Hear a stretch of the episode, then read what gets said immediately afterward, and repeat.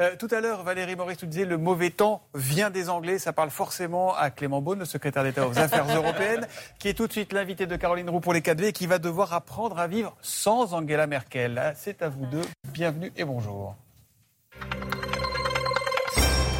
Bonjour Clément Bonne. Bonjour. Merci d'être notre invité ce matin. Les sociodémocrates arrivent en tête aux élections en Allemagne avec 25,7% des voix. Les conservateurs, le parti d'Angela Merkel, font leur plus mauvais score à 24,1%. C'est donc une défaite pour euh, l'ami Merkel? Non, je ne crois pas. Euh, on a des résultats qui sont relativement serrés, incertains.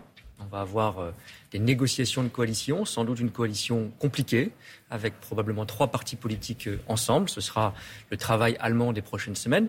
Je dirais que d'une certaine façon, les Allemands ont en fait voté pour Angela Merkel.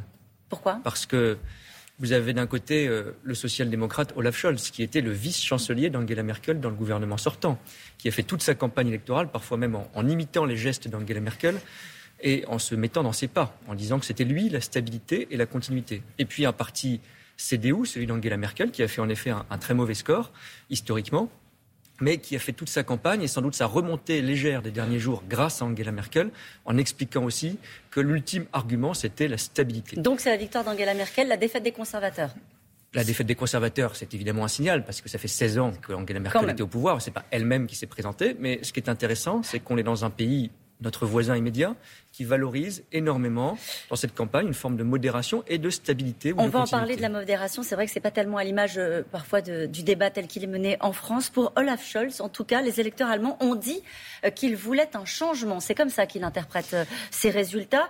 Est-ce que vous vous attendez du coup à un changement de ligne? Est-ce que vous le redoutez? Je ne le redoute pas parce que ce qui est très frappant aussi dans cette campagne, c'est que tous les partis, probablement les trois principaux qui vont former une coalition sont tous pro-européens, engagés, assumés. Il y aura des différences, des difficultés parfois dans la discussion avec la France dans les prochains mois, parce qu'on ne seront pas d'accord sur tout, et les sujets sur lesquels nous pourrions être en désaccord ne sont pas les mêmes d'un parti à l'autre. C'est sans doute plus facile de discuter avec les sociodémocrates sur les questions d'investissement ou de règles budgétaires, sans doute plus facile avec la CDU dans cette hypothèse sur les questions de défense ou de sécurité. Donc, Donc il va falloir qu'on s'adapte. Donc il va falloir qu'on s'adapte ou qu'eux s'adaptent aussi à nous. Il y aura une discussion. Et je crois que cette discussion, d'ailleurs, de manière euh, informelle, première discussion doit commencer euh, entre les partis politiques allemands et nous-mêmes dès maintenant pour qu'on se connaisse et que, j'espère d'ici la fin de l'année, quand il y aura un gouvernement allemand, on puisse travailler vite. Il y a une coalition qui aura les faveurs de la France? Non, je serais mal placé pour donner voilà, une indication, mais on travaillera. Pourquoi je vous pose la question Parce que ça va être compliqué sans doute avec les Verts. Euh, les Verts en Allemagne arrivent en troisième position. Euh, je pense naturellement sur la question euh, du nucléaire. La France pense que le nucléaire doit faire partie des énergies éligibles aux investissements verts. Est-ce que vous vous attendez à un bras de fer sur le sujet? Écoutez, il faut s'attendre à toutes les hypothèses il y a une différence euh, effectivement avec le Parti vert allemand, qui sans doute ne mènera pas la coalition, c'est quasiment certain, sur le nucléaire. Mais par exemple, le Parti libéral allemand, qui pourrait aussi faire partie d'une coalition, c'est compliqué, lui a une proximité plus grande avec nous. Et puis surtout, surtout, on a engagé une discussion avec beaucoup de partenaires européens, avec la Commission européenne. Et je le dis, il faut qu'avant la fin de l'année, ce n'est pas une question de coalition allemande, nous ayons une garantie sur le fait que l'énergie nucléaire puisse être prise en compte dans les investissements verts en Europe. Hum. Euh, on parle de l'énergie, on l'a entendu tout à l'heure dans le journal de 7 heures, la flambée, la flambée des prix de l'énergie hein, qui concerne beaucoup des gens qui vous regardent ce matin. Euh, le marché unique euh, européen, ça ne marche pas en matière d'énergie. Pourquoi je vous pose la question? Parce que Bruno Le Maire a mis le doigt sur ce problème et estime qu'il faut revoir, au fond, la, manière dont sont établis les prix de l'énergie en, en, Europe et notamment l'indexation des prix du gaz sur les prix de l'électricité. Il y a deux choses. D'abord, il y a une flambée dans beaucoup de pays, une flambée mondiale en réalité, des prix de l'énergie, notamment liés au gaz, mais liés avant tout, pas aux règles du marché unique, d'abord à la question de la reprise économique, qui est une bonne nouvelle, qui notamment en Asie a accéléré très fort et aboutit à une augmentation rapide des prix de l'énergie. C'est quand même ça la ça, première raison. départ. C'est important de le rappeler. On espère aussi que ça va se résorber quand la reprise va se roder un peu plus. Et puis, il y a un sujet européen, un peu technique, mais qui est important, c'est que, euh, quel que soit le bouquet énergétique d'un pays, le nôtre est très décarboné grâce au nucléaire notamment, il y a un alignement sur certains prix, notamment ceux du gaz. Et donc ça, c'est un des points que nous allons essayer effectivement d'ajuster. Ça peut prendre un peu de temps, mais c'est ce que Bruno Le Maire a proposé. Bruno Le Maire avait l'air de dire qu'il y avait urgence. Et les gens qui vous regardent considèrent qu'il y a urgence aussi. Bien sûr, ce que je veux dire, c'est qu'il faut... C'est clair, je veux quand même dire une chose, c'est que grâce à l'énergie nucléaire, nous avons des prix de l'énergie qui, par rapport à nos voisins, même avec l'augmentation, restent beaucoup plus bas. Et les, les, règles européennes doivent mieux refléter cet avantage français qui a été notre investissement dans le nucléaire. Il y a urgence à ouvrir ce débat et à essayer de le régler. Je ne veux pas vendre des illusions, parce que la principale cause d'augmentation des prix, c'est cette accélération énorme de la croissance mondiale. Justement, puisque nous parlons de l'énergie, tout de même un mot rapidement sur ce qui se passe euh, en Grande-Bretagne. Boris Johnson a ouvert les visas aux camionneurs étrangers pour transporter euh, le carburant. Le gouvernement est donc en train de faire machine arrière sur euh, la question de l'immigration. Est-ce que ça vous réjouit un peu? Ça ne me réjouit pas, mais tous les jours, on voit la fraude intellectuelle qui a été le Brexit. Hmm. Les prix de l'énergie au Royaume-Uni augmentent encore beaucoup plus vite que chez nous, notamment parce que je simplifie, beaucoup d'investissements qui sont connectés aux nôtres ont été remis en cause. Et donc vous voyez que ce n'est pas un Frexit ou un Brexit qui améliore les prix de l'énergie. Nous, on répond par exemple par le chèque énergie. Et puis sur la question de l'immigration, on voit bien aussi, il faut être sérieux sur ce sujet, il y a eu beaucoup de mensonges, il y a beaucoup de démagogie. Et maintenant, effectivement, le cachant, Boris Johnson qui avait promis immigration zéro, il est obligé d'aller faire appel à des travailleurs européens. Donc ça vous réjouit quand même un peu. Non, ça me réjouit pas parce que non, ça me réjouit pas parce que d'abord j'ai beaucoup d'affection sincère pour la société britannique et je pense qu'elle a été embarquée dans une malhonnêteté depuis cinq ans. Mais c'est ainsi. Et maintenant, ils y répondent en se ré-européanisant parce qu'ils s'aperçoivent que ça ne marche pas complètement tout seul. Après Angela Merkel, c'est Emmanuel Macron qui devient l'homme fort de l'Europe.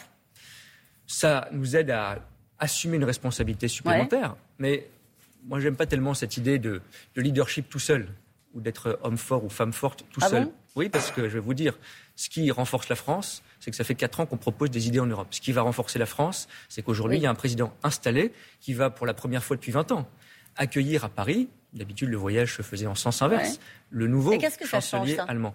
Ça donne une petite obligation, un petit ascendant supplémentaire dans les propositions, dans les initiatives européennes. Mais vous savez, contrairement à ce que on pense parfois, on caricature parfois. En Europe, si vous êtes fort tout seul, ça ne sert pas à grand-chose parce que vous ne faites pas des réformes sur l'investissement, sur l'écologie, sur l'énergie, si vous n'avez pas de partenaires européens. Donc on a un intérêt français à avoir vite un gouvernement allemand fort en place. Euh, qu'est-ce que le président de la République, euh, même s'il est l'homme fort à plusieurs, doit faire de cette présidence française Alors il y aura une présidence française qui commence en janvier, c'est très important, ça ne revient que tous les 15 ans. Nous avons des priorités à faire accélérer. C'est un accélérateur d'Europe, une présidence. Il y a des sujets qu'on a lancés, je pense à l'Europe sociale. J'espère que nous pourrons avoir un accord sur un salaire minimum décent partout en Europe. Sur le climat, où j'espère que nous aurons aussi, nous nous battrons pour un prix du carbone à nos frontières pour éviter le dumping environnemental mondial de la Chine ou d'autres. Et nous le battrons aussi sur la régulation de ce qu'on appelle les GAFA, les grandes entreprises numériques, au niveau européen. Un mot quand même de nouveau sur la façon dont s'est déroulé ce débat euh, en Allemagne. Le mot immigration n'a été prononcé qu'une seule fois pendant un débat télévisé qui a réuni les chefs des files des sept grands partis. Le mot islam euh, n'a pas été prononcé euh, pendant ce débat, pas une seule fois. C'est en rupture par rapport à ce qui se passe chez nous. Oui, et alors même que l'Allemagne a accueilli près d'un million de réfugiés depuis 2015. Il y a eu un débat sur ce sujet, comme sur beaucoup d'autres, qui a été de bonne tenue, qui a été apaisé, avec beaucoup d'écoute. Vous savez, cette semaine, il y a eu le dernier duel ou triel, comme il l'appelle, entre les trois candidats à la chancellerie principaux, le même jour que nous avions un débat entre M. Mélenchon et M. Zemmour. Le contraste est saisissant. Hmm. On est sur deux planètes différentes. Et moi, je crains que pour l'instant, ce soit plutôt nous qui avons quitté la planète Terre en termes de débat argumenté, ouvert, apaisé. Mais la France n'est pas condamnée à l'hystérie et à la déraison. Nous pouvons et nous devons cette présidentielle. C'est le bilan du en même temps, ça? Non, c'est pas du tout. La radicalité? Je ne crois pas du tout que ce soit le bilan du même temps. Emmanuel Macron a fait campagne déjà en 2017 sur la bienveillance et l'appel à la complexité, à l'intelligence de chacun pour essayer d'expliquer les mm. sujets. Et on l'avait dit à l'époque que c'était trop compliqué, que le en même temps c'était une sorte de finesse rhétorique, et les Français l'ont compris. Moi, je pense qu'il faut faire appel à l'intelligence de chacun. On n'est pas condamné à avoir des débats où on se jette des choses à la figure, on considère que le problème de la France c'est des prénoms étrangers. Tout ça est absurde. Réveillons-nous et revenons à un débat de fond et des propositions et, de l'écoute. Et avec un grand parti, une maison commune, c'est ce qu'a proposé hier euh, euh, François Bayrou. L'idée est en train euh, de faire son chemin. pourquoi Pourquoi est-ce utile à un moment donné de recomposer, de recomposer pardon, un parti présidentiel autour d'Emmanuel Macron? C'est surtout utile de rassembler, parce qu'il y a différentes sensibilités dans la majorité qui sont éparpillé encore aujourd'hui. C'est l'histoire entre différents mm. partis, mais il y a beaucoup de choses qui nous rassemblent. Les réformes économiques, l'Europe, l'attachement à cet équilibre républicain. Et donc je crois que tout ça doit se retrouver dans un mouvement politique nouveau qui rassemble. Merci beaucoup Clément Beaune d'avoir été notre invité ce matin. C'est à vous Thomas.